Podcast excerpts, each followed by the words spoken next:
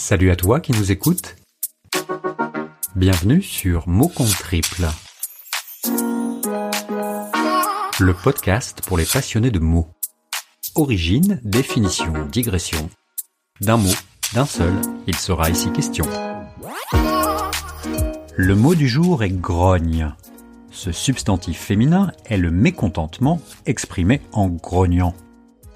Grogner, c'est pousser le cri du cochon ou du sanglier. On imagine la grogne des enseignants ou des médecins ou de toute corporation ainsi matérialisée.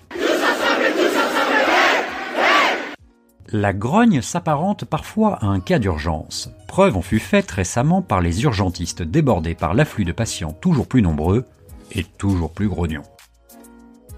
Mais à voir le comportement de beaucoup de manifestants, on se demande s'ils n'ont pas dépassé le stade animal.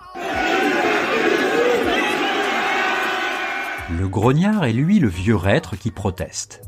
Par extension, il est le soldat de la vieille garde sous Napoléon Ier. Et la grognasse? Une vieille femme est laide. Le Larousse poussant l'invective lui accole le synonyme poufias. Oui oui, vous pouvez vérifier. Va pas nous faire chier la grognasse et quand on est grognon, on est un peu pleurnicheur, un ronchon, rouspéteur. Au temps du littré, grognon s'utilisait pour les deux genres. Depuis, dans le Larousse et le Petit Robert, grognon s'est féminisé. Grognonne. Et grognonner, c'est grogner comme le pourceau. Tout tient du groin, le museau du porc, du cochon et du sanglier. Et le groin ornemente la hure, c'est-à-dire la tête de ces trois bêtes. Voilà pourquoi il y a tant de bandes d'ahuries. Ils ont, soi-disant comme le cochon, le porc ou le sanglier, une tête hérissée et en désordre. Pour peu qu'ils grognent. Voilà, c'est tout pour aujourd'hui. L'auteur de ce joli mot triple s'appelle Fabrice de Rotrou. Si comme lui vous souhaitez partager vos pensées sur un mot, vous pouvez nous envoyer votre texte à l'adresse suivante. Contact at